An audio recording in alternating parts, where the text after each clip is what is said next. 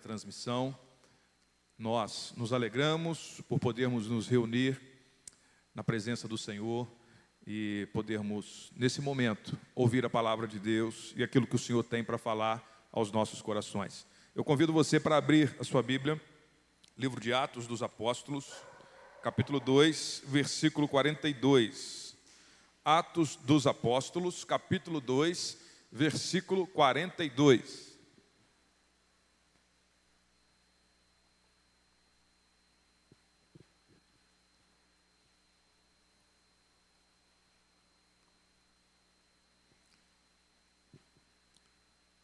Amém? Atos, capítulo 2, versículo 42, diz assim a palavra de Deus: Eles se dedicavam ao ensino dos apóstolos e à comunhão, ao partir do pão e às orações. Todos estavam cheios de temor, e muitas maravilhas e sinais eram feitos pelos apóstolos. Os que criam mantinham-se unidos e tinham tudo em comum. Vendendo suas propriedades e bens, distribuíam a cada um conforme a sua necessidade. Todos os dias continuavam a reunir-se no pátio do templo. Partiam o pão em suas casas e juntos participavam das refeições com alegria e sinceridade de coração, louvando a Deus e tendo a simpatia de todo o povo. E o Senhor lhes acrescentava diariamente os que iam sendo salvos. Amém? Vamos orar. Senhor Deus, Deus da nossa vida, o Senhor é aquele que fala conosco, Pai.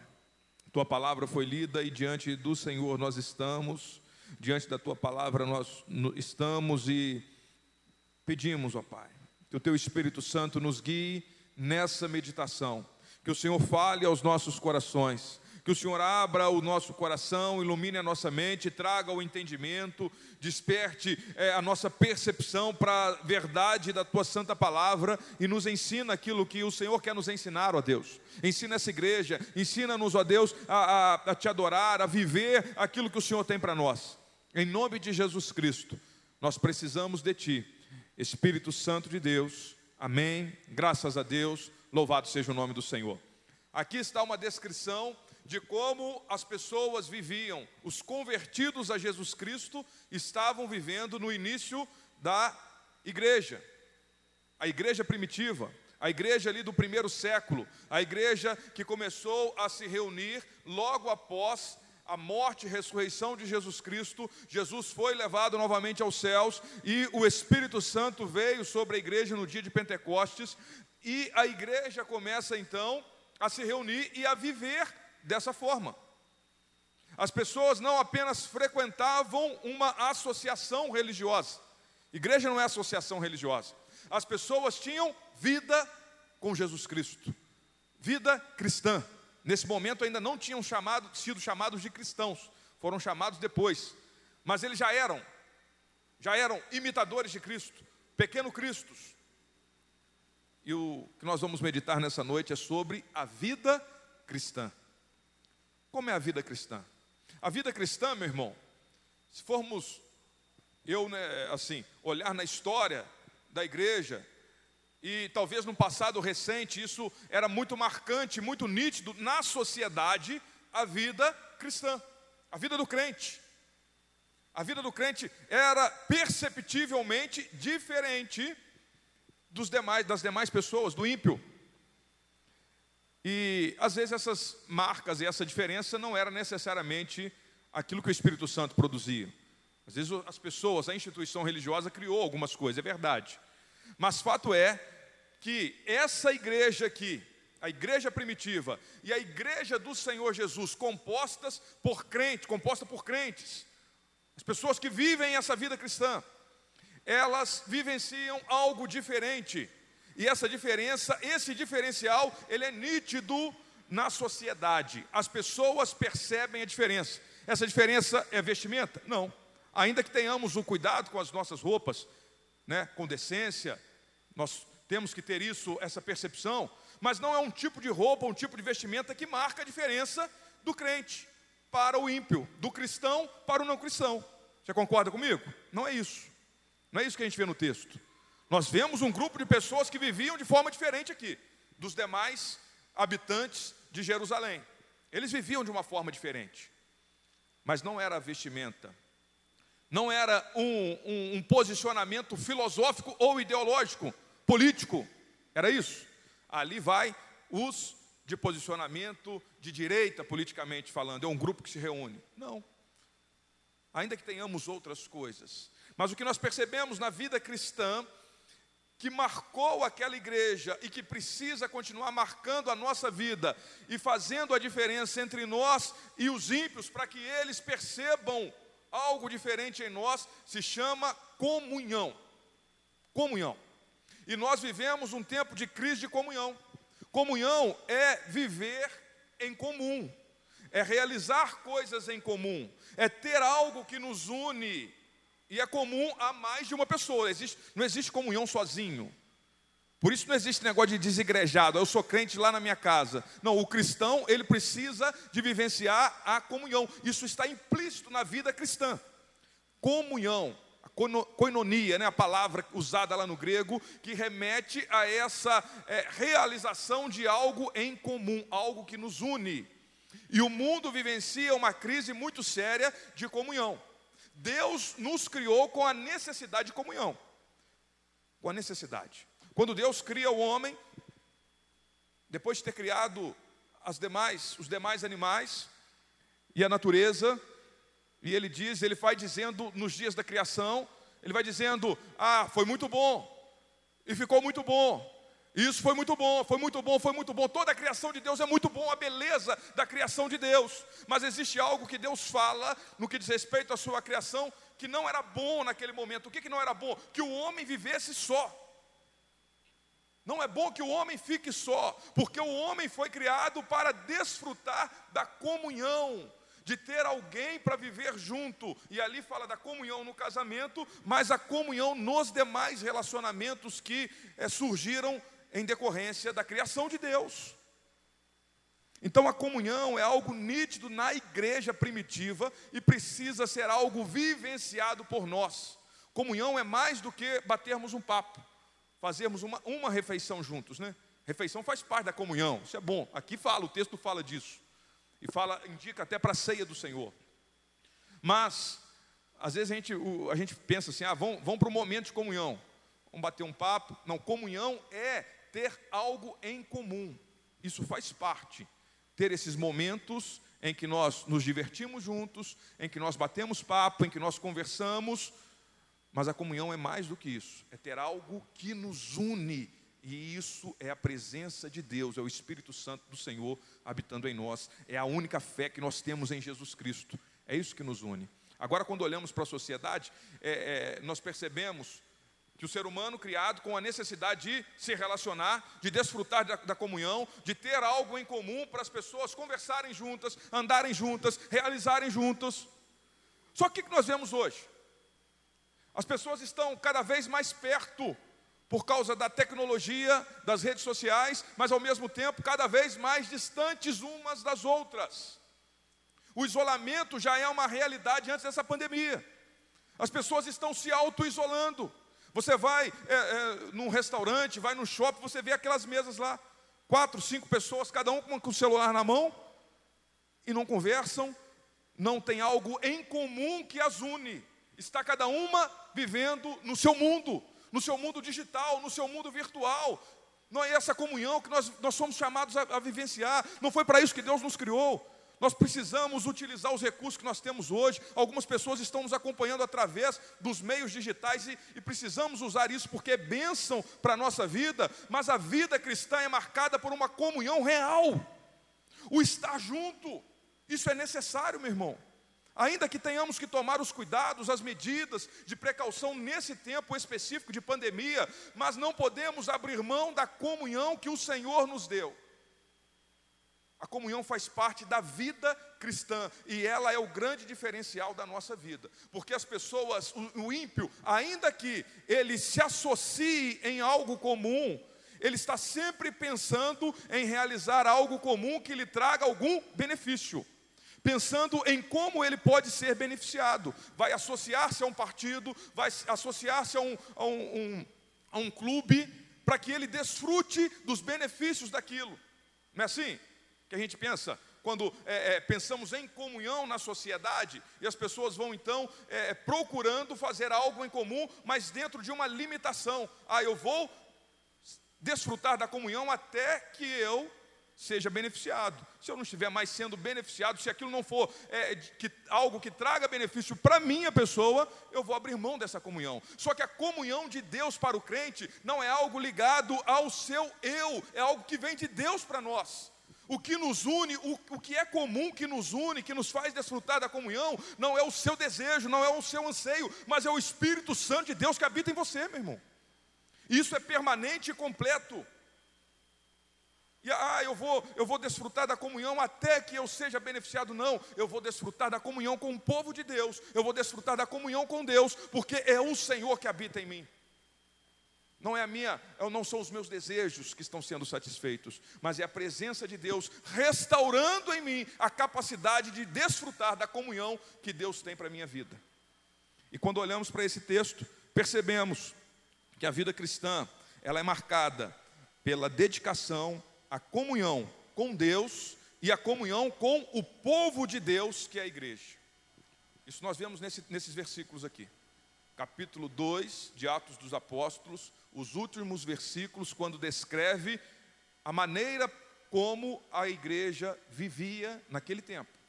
E a comunhão é uma marca nítida. A comunhão com Deus, cada crente desenvolvendo uma comunhão com Deus, e a comunhão deles uns com os outros, a comunhão com o povo de Deus. E isso só é possível, só é possível, porque o Espírito Santo de Deus estava guiando aquelas pessoas.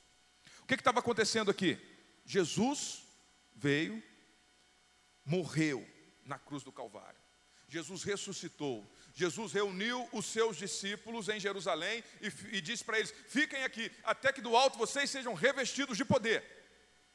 E aí eles ficam lá, Jesus é levado novamente aos céus, eles aguardam em obediência, o Espírito Santo de Deus vem, o Pentecostes acontece, inunda a vida daquelas pessoas com uma presença é, é, é, transbordante da presença do Espírito Santo de Deus, e muda completamente. A igreja está ali iniciando debaixo do poder e da direção do Espírito Santo de Deus. Os discípulos que antes estavam amedrontados, cheios de incerteza, agora eles são levados com uma autoridade, com uma ousadia para pregar. Que de, de, depois da pregação no capítulo 2, a gente percebe a pregação de Pedro e uma pregação tão impactante que as pessoas é que perguntam: o que, que a gente vai fazer? E elas são chamadas ao arrependimento, e eles se convertem a Cristo, e naquele dia, 3 mil pessoas entregam a vida a Jesus Cristo e são batizadas. E começam a viver de uma maneira diferente. Começam a desfrutar da comunhão, da comunhão com Deus, que foi reestabelecida por Jesus Cristo através do Espírito Santo enchendo a vida daquelas pessoas. Do sacrifício de Jesus que morreu na cruz por aquelas pessoas e morreu na cruz por mim e por você, para restabelecer a possibilidade de vivenciarmos uma comunhão genuína e verdadeira que nós precisamos. Nós necessitamos. Só que as pessoas, elas vão buscando satisfazer a sua necessidade de comunhão de outras formas, se isolando e vivendo e tentando ter algo em comum. Por quê? A comunhão essa palavra, remete a termos algo em comum. E quando elas não encontram em outras pessoas ou têm dificuldade de estabelecer relacionamentos de comunhão, elas vão se isolando e é muito mais fácil e mais cômodo ter comunhão virtual no mundo digital. Ali você acha só o que você quer, você acha as coisas que são comuns para os seus desejos. É uma deturpação da comunhão que Deus tem para nós, meu irmão. As pessoas vão procurando estabelecer esses relacionamentos e se prendendo nesses relacionamentos virtuais. Eu não estou falando contra as redes sociais, não. A nossa igreja usa isso, eu uso isso. A gente precisa usar, mas entendendo que isso são apenas ferramentas secundárias. A verdadeira comunhão é desfrutar da comunhão com a sua família, com a sua igreja, com o seu irmão, meu irmão. Estar junto, conviver. Deixa eu dar uma dica aqui para você no que diz respeito a isso. Você vai, precisa falar com alguém, mandar uma mensagem importante para uma pessoa, é, falar algo para valorizar, dar os parabéns. Eu, tô, eu, eu pensei nisso, meditando nesse texto aqui, e falando: Meu Deus, eu vou corrigir isso agora. Eu vou ligar. Em vez de você mandar uma mensagem para o WhatsApp, isso é bem prático agora para nós, né? Ligue para a pessoa, é diferente. Não é diferente? Eu pelo menos acho que é diferente. É seu aniversário, você recebe uma mensagem lá, é bacana vou, é receber uma mensagem. Mas quando a pessoa liga e fala, e você tem, e se puder estar junto, melhor ainda, né? Não, eu vim aqui. A gente tem as limitações, a gente sabe. Mas se a gente puder, não, eu vim aqui para te dar os parabéns, ou fazer uma visita para você, porque você é importante, meu irmão. Isso é mais precioso do que mandar mensagens diversas, copiar e ficar mandando essas mensagens aí, é, de, que as pessoas apenas vão é, enviando, nem sabe o que está enviando às vezes. Isso não é comunhão. Isso pode ajudar a, a estabelecer algum, alguma comunicação, né? Isso ajuda na nossa comunicação. Isso é importante para a comunicação.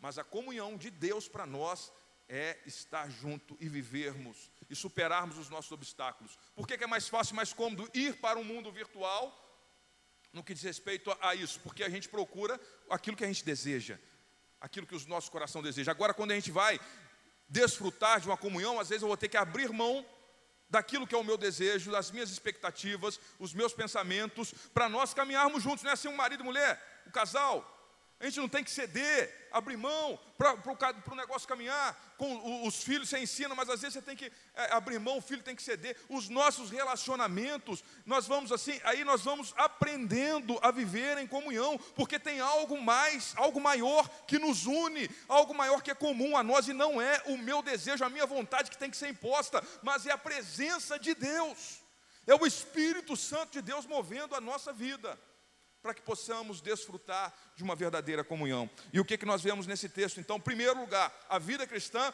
é marcada por uma dedicação à comunhão com Deus. Por que, que aquelas pessoas podiam e foram, é, foram identificados nela? Né?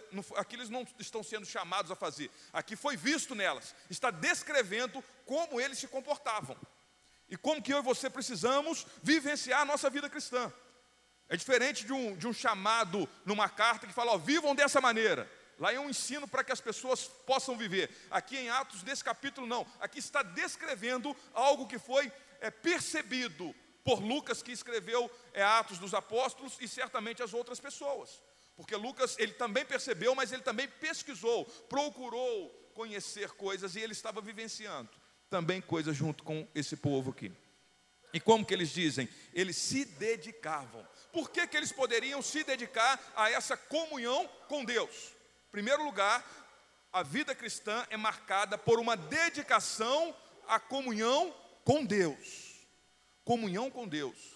Por que, que aquelas pessoas vivenciavam dessa forma? Porque Jesus já tinha morrido, ressuscitou, pagou um alto preço, salvou aquelas pessoas, foram lavados remidos pelo sangue de Cristo, a graça de Deus já tinha alcançado elas, o Espírito Santo estava sobre elas e elas estavam vivendo, dedicando-se a uma comunhão com Deus. Isso é uma marca na nossa vida, não é uma busca para que nós possamos alcançar a salvação, é o contrário, o Senhor nos alcança e isso marca a nossa vida. O Senhor nos transforma, nos liberta, nos, nos regenera, nos justifica, e então nós, cheios da presença de Deus, somos levados a nos dedicarmos a uma comunhão com Deus. Versículo 42 diz assim: Eles se dedicavam ao ensino dos apóstolos e à comunhão, ao partir do pão e às orações. Todos estavam cheios de temor e muitas maravilhas e sinais eram feitos pelos apóstolos. Primeira coisa que o texto diz, nessa dedicação, nessa perseverança, eles perseveravam, eles se dedicavam ao ensino dos apóstolos. Ao ensino dos apóstolos. Os apóstolos estavam ali ainda transmitindo verbalmente muitos dos ensinos. E os escritos depois começaram a ser é, confeccionados, inspirados por Deus. E as pessoas estavam ali se dedicando, perseverando, dia após dia, recebendo o ensino. Esse ensino dos apóstolos é o que, que é? A palavra de Deus. A palavra de Deus. A doutrina dos apóstolos, o ensino dos apóstolos, é o ensino da palavra de Deus para nós. Nós somos uma igreja apostólica.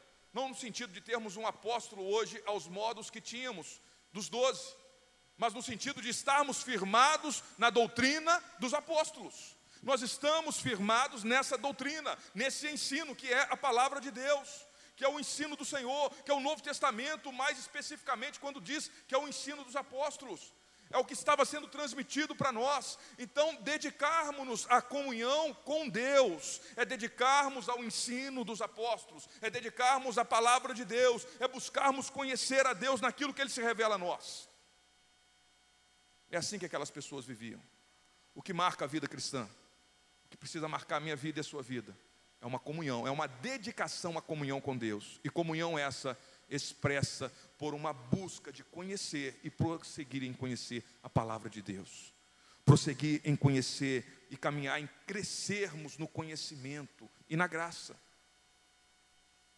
Comunhão com Deus, conhecer o nosso Senhor. Ele se deixou a conhecer, ele se revelou a nós. É nele que nós podemos desfrutar dessa vida que nós temos, é com ele que nós podemos nos relacionar através de uma dedicação ao ensino da palavra de Deus, buscarmos conhecer. Eles se dedicavam também à oração. Essas duas coisas andam juntas. Na quarta-feira, ainda pregando, diz para os irmãos, e é uma realidade, não tem como nós separarmos e desvincularmos palavra de Deus e oração. Essas duas coisas fazem parte da vida do crente. Às vezes a gente pensa assim, há uma igreja tal, uma denominação tal, foca mais na oração, a outra foca mais no estudo. Nós precisamos parar com isso, meu irmão, e entender que Deus quer que nós estejamos firmados na palavra e buscando a Deus em oração continuamente. Uma igreja que era marcada pela doutrina e uma igreja que era marcada pela oração.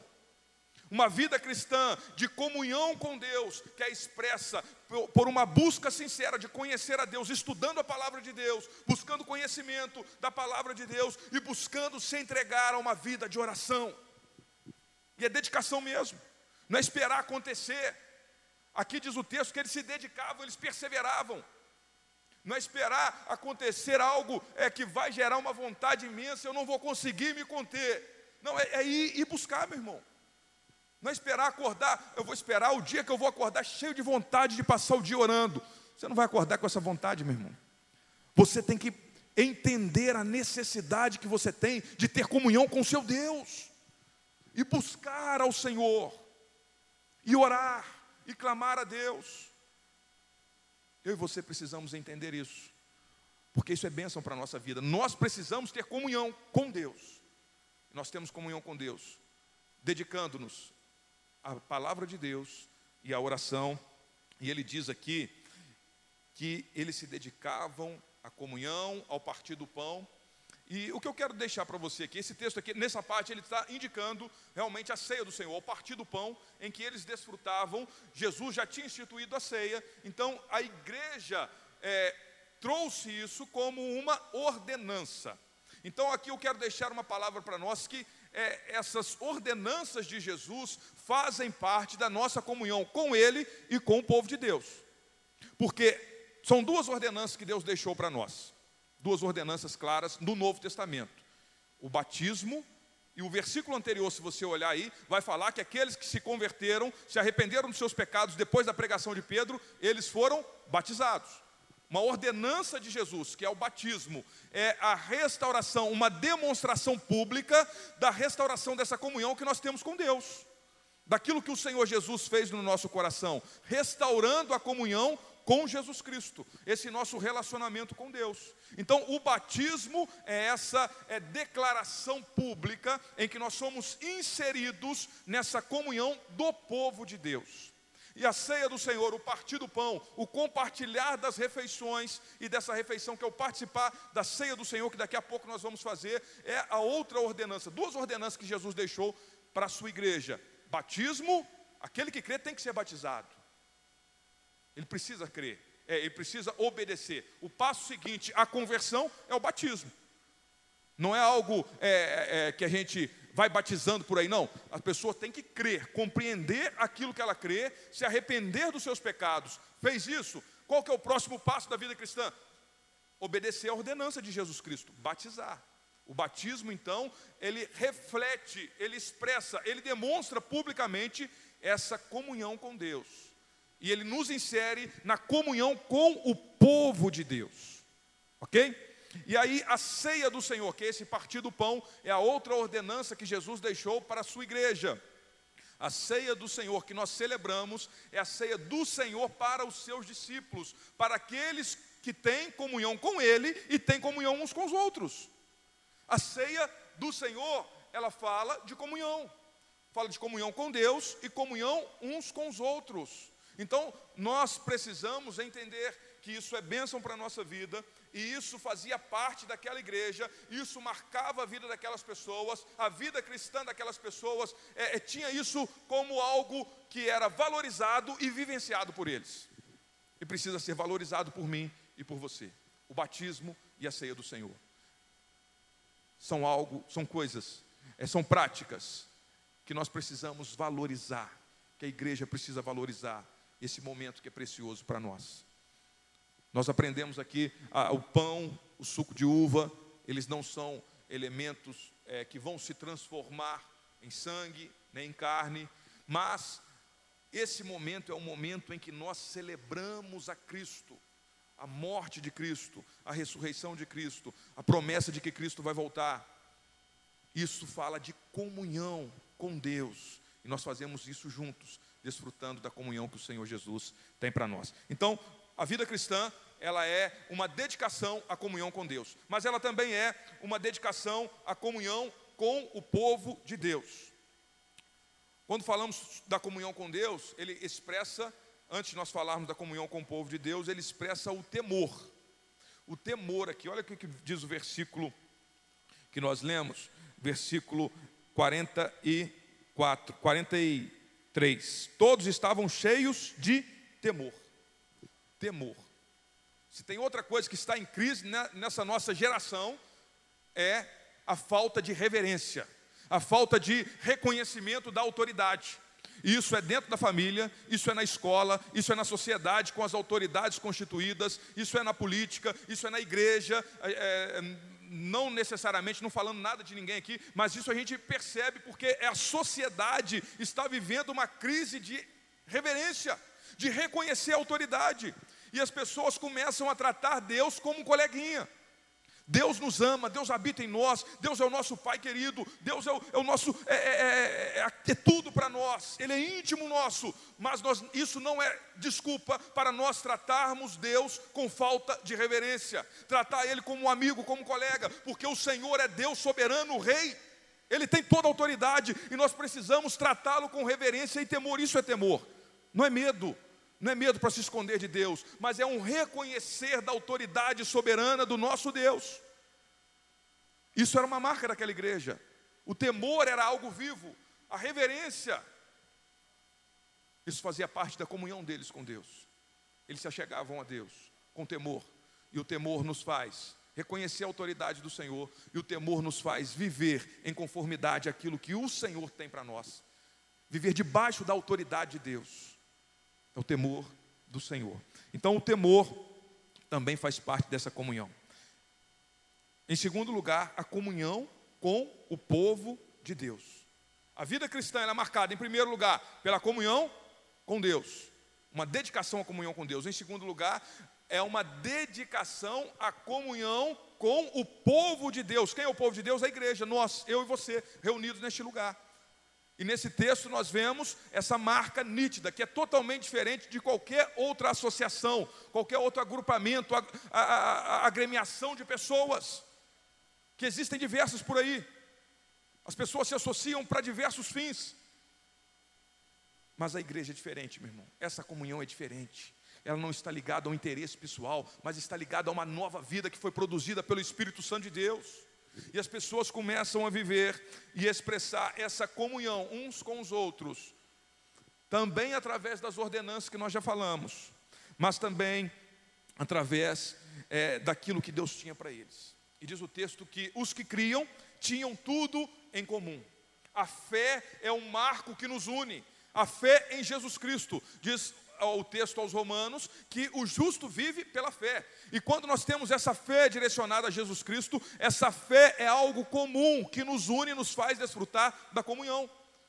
Nós temos algo em comum, a fé em Jesus Cristo. E nós vivemos por essa fé. Então nós temos uma vida em comum, a vida de Deus. Agora já nós não, nós não vivemos mais a nossa própria vida, ou não somos chamados para viver a nossa própria vida, mas é Cristo vivendo em nós. A fé transforma o nosso modo de viver, a nossa forma de, de agir, e a fé nos leva a desfrutarmos de uma comunhão com o povo de Deus, apesar das diferenças, apesar é, é, dos pensamentos é, opostos que às vezes nós temos.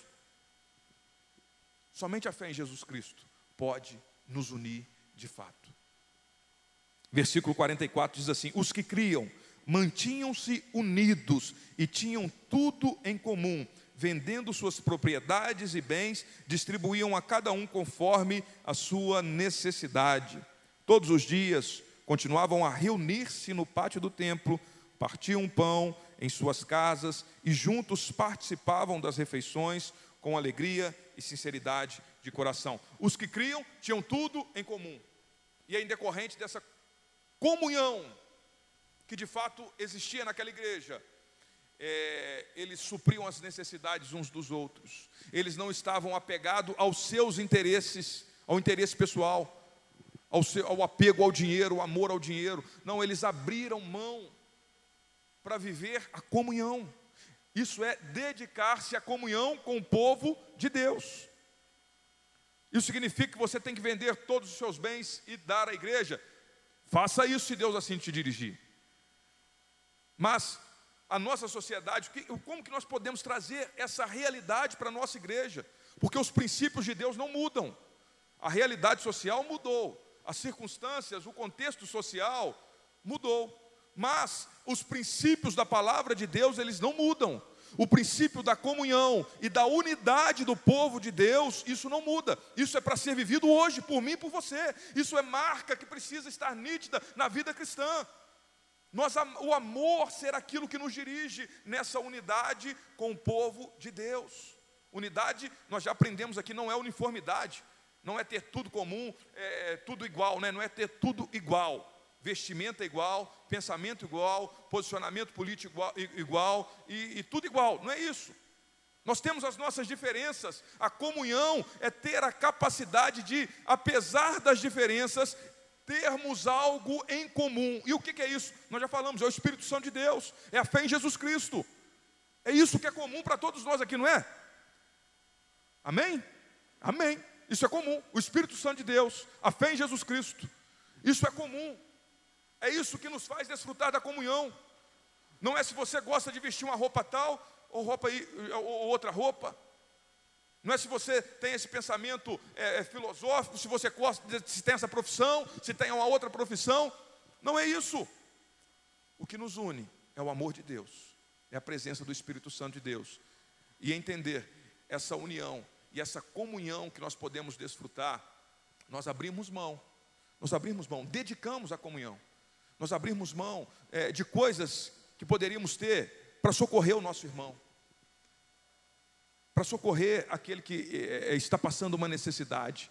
O que, o que esse texto está falando é que as pessoas não tinham necessidades extremas, e na igreja não pode acontecer isso, meu irmão. Na igreja nós precisamos estar sensíveis, a comunhão fala disso, estar sensíveis à dor do meu irmão, e suprir a necessidade dele. Às vezes é uma necessidade financeira realmente, e nós vamos abrir mão de algo que eu tenho a mais, que eu posso abrir mão para socorrer o outro. E nós vamos cuidando uns dos outros. E nós vamos investindo no reino de Deus, investindo na obra do Senhor, para que a, a, a igreja cresça no cuidado uns com os outros e avance para que outras pessoas é, alcancem e sejam tocadas pelo Evangelho e Deus atraia elas para o, o, reino de Deus, porque é o Senhor quem acrescenta os que vão sendo salvos, como nós vemos aqui nesse texto. Mas fato é que a comunhão com o povo de Deus ela é marcada por uma unidade, uma unidade marcada pelo amor, o amor de Deus que nos move, que nos une e nos leva a abrir mão das nossas vontades, dos nossos desejos, daquilo que nós nos apegamos, para que possamos ser bênção na vida do nosso irmão, ser bênção na vida da igreja. E o local que nós vivenciamos isso, meu irmão, aqui as pessoas estavam reunidas. É a igreja onde Deus tem nos colocado. É aqui que nós expressamos, é aqui é, na igreja de Nova Vida em Santa Cândida que nós temos nos reunido, nos reunidos, é, e é, é aqui, meu irmão, que nós temos a oportunidade e o privilégio de vivenciarmos essa comunhão. Nós precisamos valorizar, valorizar a igreja onde Deus tem nos plantado e nos colocado. Nós no, no, no plantado, não sei nem se é a palavra certa, porque Deus pode nos dirigir para outros lugares, mas Deus tem nos colocado nesse tempo aqui. Eu tenho estado aqui, eu preciso estar com o coração em Deus neste lugar.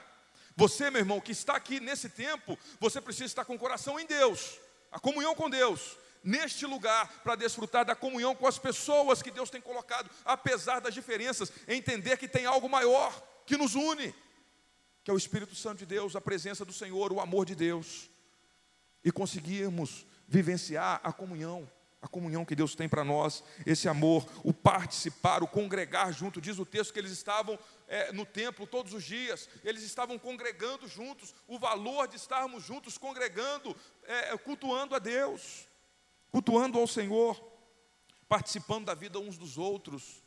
Não é se intrometer onde não foi chamado, não é isso. Mas igreja Igreja não é vir apenas assistir a um culto, é participarmos dessa comunhão que é vivenciar. Se um está sofrendo, a gente sofre junto. Se um está se alegrando, a gente se alegra junto com ele.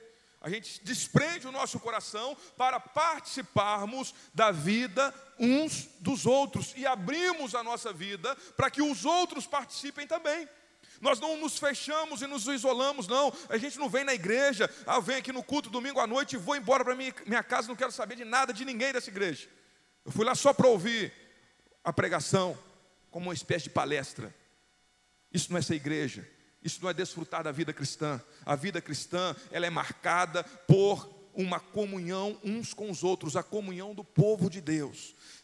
Nós entendemos a, a realidade dos relacionamentos que inevitavelmente a gente se aproxima de mais algumas pessoas, de algum, algumas pessoas mais do que outras, temos afinidades, isso é natural, acontece nos relacionamentos. Mas o que eu estou dizendo, meu irmão, é que nós não podemos nos fechar e nos isolar dos, das demais pessoas que fazem parte do corpo de Cristo que se reúne neste lugar. Nós precisamos participar com amor, com amor uns pelos outros e vivenciarmos a bênção da comunhão a comunhão é bênção de Deus para a nossa vida. A comunhão é aquilo que o Senhor tem para nós. E a comunhão, ela produz crescimento. Vamos lá. Quando pensamos em comunhão, a vida cristã, ela é expressa por uma comunhão, uma dedicação à comunhão com Deus, uma dedicação à comunhão com o povo de Deus, que é a igreja, e essa comunhão com Deus e com o povo de Deus, ela produz crescimento.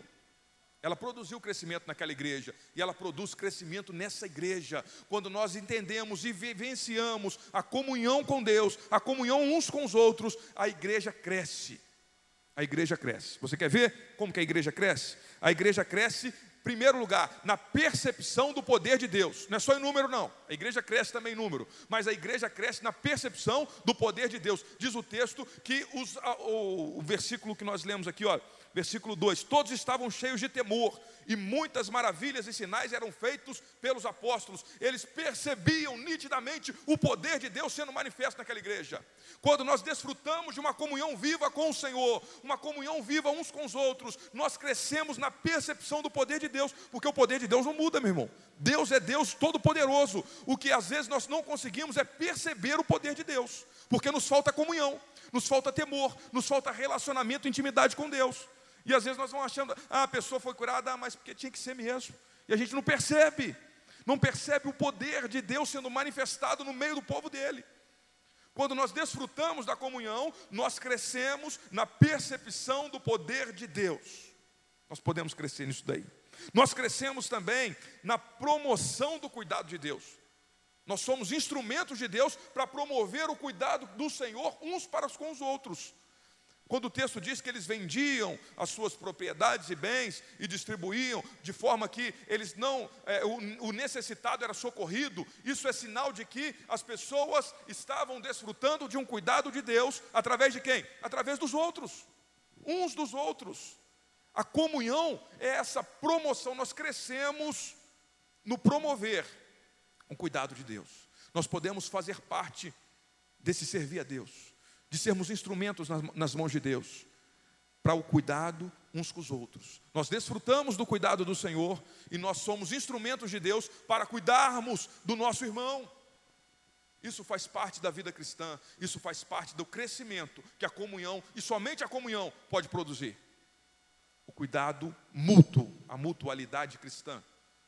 Então nós desfrutamos dessa promoção, desse promover o crescimento. Nós desfrutamos, quando falamos em crescer, cresce a, a, a, percepção da alegria, o desfrutar da verdadeira alegria. Diz o texto aqui, no versículo 46, assim, ó, todos os dias continuavam a reunir-se no pátio do templo, partiam pão em suas casas e juntos participavam das refeições com alegria e sinceridade no coração.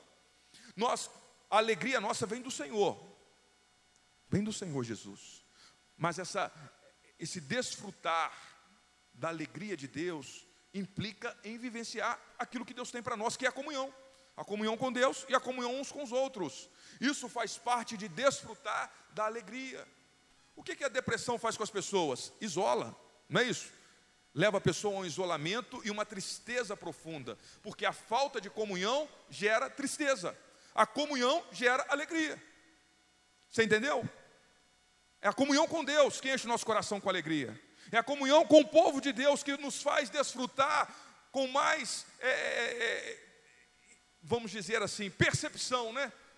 com, nós percebemos e desfrutamos com mais facilidade dessa alegria quando desfrutamos da comunhão com o povo de Deus. Um crescimento produzido pela comunhão. Essa comunhão atrai a simpatia das pessoas. O texto diz aqui que eles tinham a simpatia de todos. Depois tem a oposição, tem a perseguição, mas o que, que isso aqui nos ensina sobre a igreja, essa simpatia que as pessoas têm? é porque eles percebem essa diferença que o povo de Deus tem. Eles percebem é, é, esse diferencial que é a comunhão, que é o amor de Deus. É uma vida diferente. E quando uma pessoa de fora, o ímpio, olha com sinceridade para um cristão, quando ele ora com sinceridade para a igreja, ele tem respeito, ele tem a simpatia. Às vezes ele vai se opor porque ele está procurando é, é, os erros ou procurando se opor. O coração dele já está predisposto a se opor. Isso é uma coisa. Agora, quando o coração é sincero, ou, ou a, a pessoa olha com sinceridade a realidade da vida do crente, ele percebe essa diferença e ele é atraído. É o amor uns pelos outros que faz com que o ímpio seja atraído para a presença de Deus. É isso que traz essa simpatia que as pessoas ali estavam vivenciando. Não é viver em conformidade com o mundo, isso daí não vai, não vai fazer diferença e não vai atrair ninguém. Se nós, ah, eu sou cristão, eu sou da igreja tal e vivo do meu jeito, não quero saber de comunhão, não quero saber de comunhão com Deus, não quero saber dessas coisas, eu quero viver a minha vida do meu jeito. Isso não vai atrair, não vai gerar essa simpatia, porque não vai ter diferença. O que atrai as pessoas. E nós não fazemos isso para atrair, isso é consequência. Nós fazemos para desfrutar da comunhão. Mas quando as pessoas percebem um verdadeiro amor presente no meio do povo de Deus, elas são atraídas. Eu fui atraído sim.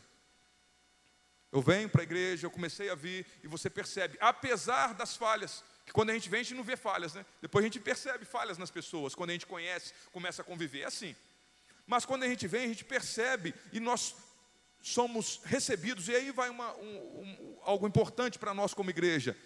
Nós somos recebidos com amor, nós percebemos um amor uns para, para com os outros. Isso marca a vida de quem está chegando ímpio, que não conhece a Deus, que só ouviu falar. Ele vai chegando e ele percebe isso, isso gera uma simpatia e nos atrai. Nós precisamos acolher as pessoas que chegam e acolher aqueles que estão aqui também, trazer para perto e o amor ser algo prático na nossa vida. Olhar para aquela pessoa que chegou, que às vezes está meio deslocada aqui, e tomar a iniciativa de procurar. Nós precisamos, nós que estamos já é, convivendo aqui na igreja de Nova Vida em Santa Cândida, precisamos olhar e acolher essas pessoas. e o amor de Deus ser algo praticado por nós, uns para com os outros e para com aqueles que estão chegando também. Que as pessoas percebam isso na nossa vida. E também a comunhão, ela produz um crescimento no que diz respeito vivenciar o acréscimo daqueles que vão sendo salvos. Quem que produz isso? É Deus. Eu não posso salvar ninguém. Pastor Ângelo não pode salvar ninguém mas é Jesus quem pode salvar, é o Espírito Santo quem convence do pecado, da justiça e do juízo. Ele usa a igreja, ele usa a pregação do Evangelho, ele usa o amor para atrair as pessoas, mas é o Senhor quem vai acrescentando os que vão sendo salvos, o crescimento numérico, que também é importante para a igreja. Ele não é a razão de ser, a gente tem que encher a igreja a todo custo, não é isso. Mas uma igreja saudável, ela vai crescendo, ainda que não aqui, mas a gente vai avançando. Iniciou o trabalho, está a igreja lá em Terras Altas. A igreja está crescendo.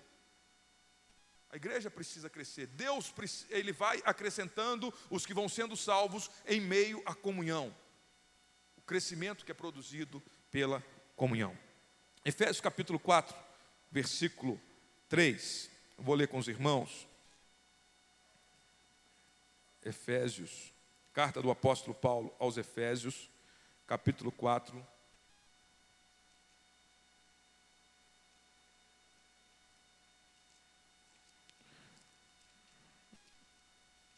Versículo 3 diz assim: ó, Façam todo o esforço para conservar a unidade do Espírito pelo vínculo da paz. Há um só corpo, um só espírito, assim como a esperança para a qual vocês foram chamados é uma só. Há um só Senhor, uma só fé, um só batismo, um só Deus e Pai de todos, que é sobre todos, por meio de todos e em todos. Você consegue perceber a unidade aqui, a comunhão aqui? aquilo que o Senhor Jesus nos chama a nos esforçarmos. Ele diz: façam todo o esforço para conservar esta unidade, para conservar essa comunhão, porque há uma só fé, um só batismo, um só Senhor, uma só esperança. É isso que é o que é comum para nós, para que desfrutemos da vida cristã e nos esforcemos para desfrutar dessa comunhão, meu irmão. O esforço o que, que é? perdoar, compreender o outro, vivenciar, amar o outro, sofrer junto com o outro, abrir mão para abençoar a vida do meu irmão, estar disposto e valorizar a igreja do Senhor Jesus aqui neste lugar. Valorizar as pessoas. Pastor Ângelo falou no momento aqui das ofertas: a igreja não é o prédio, a igreja são as pessoas. Nós não valorizamos essa estrutura, essa estrutura tem um valor financeiro, econômico, mas as pessoas têm um valor inestimável. A presença de Deus e a fé que nos une, ela tem um valor inestimável. Ainda que não tenhamos ou não tivéssemos esse espaço aqui, tivéssemos que nos reunir na praça ou na casa de alguém, apertadinho lá no terraço de alguém, vão juntar todo mundo lá. Ainda assim a igreja é que tem valor, é que estaria reunida naquele espaço, naquele lugar, porque são as pessoas, é a comunhão do povo de Deus, é que é importante. É isso que precisa ser valorizado por nós, entendermos que nós somos parte de um povo, nós somos parte do corpo de Cristo, recebemos o Senhor como Salvador da nossa vida, somos inseridos no corpo de Cristo e somos inseridos no meio do povo de Deus. E Deus tem nos colocado aqui neste lugar. A minha oração com você é para que o Espírito Santo nos ajude nessa dedicação dedicação para vivermos, de fato, a comunhão com Deus e vivermos, de fato, a comunhão uns com os outros e que essa comunhão produza um crescimento na nossa igreja em nome de Jesus Cristo. Gostaria de convidar você para ficar de pé, para junto nós orarmos. Senhor Jesus Cristo, obrigado, meu Deus. Tua palavra nos chama, nos exorta a vivermos a comunhão, a dedicarmos a nossa vida a uma comunhão contigo, ó Deus.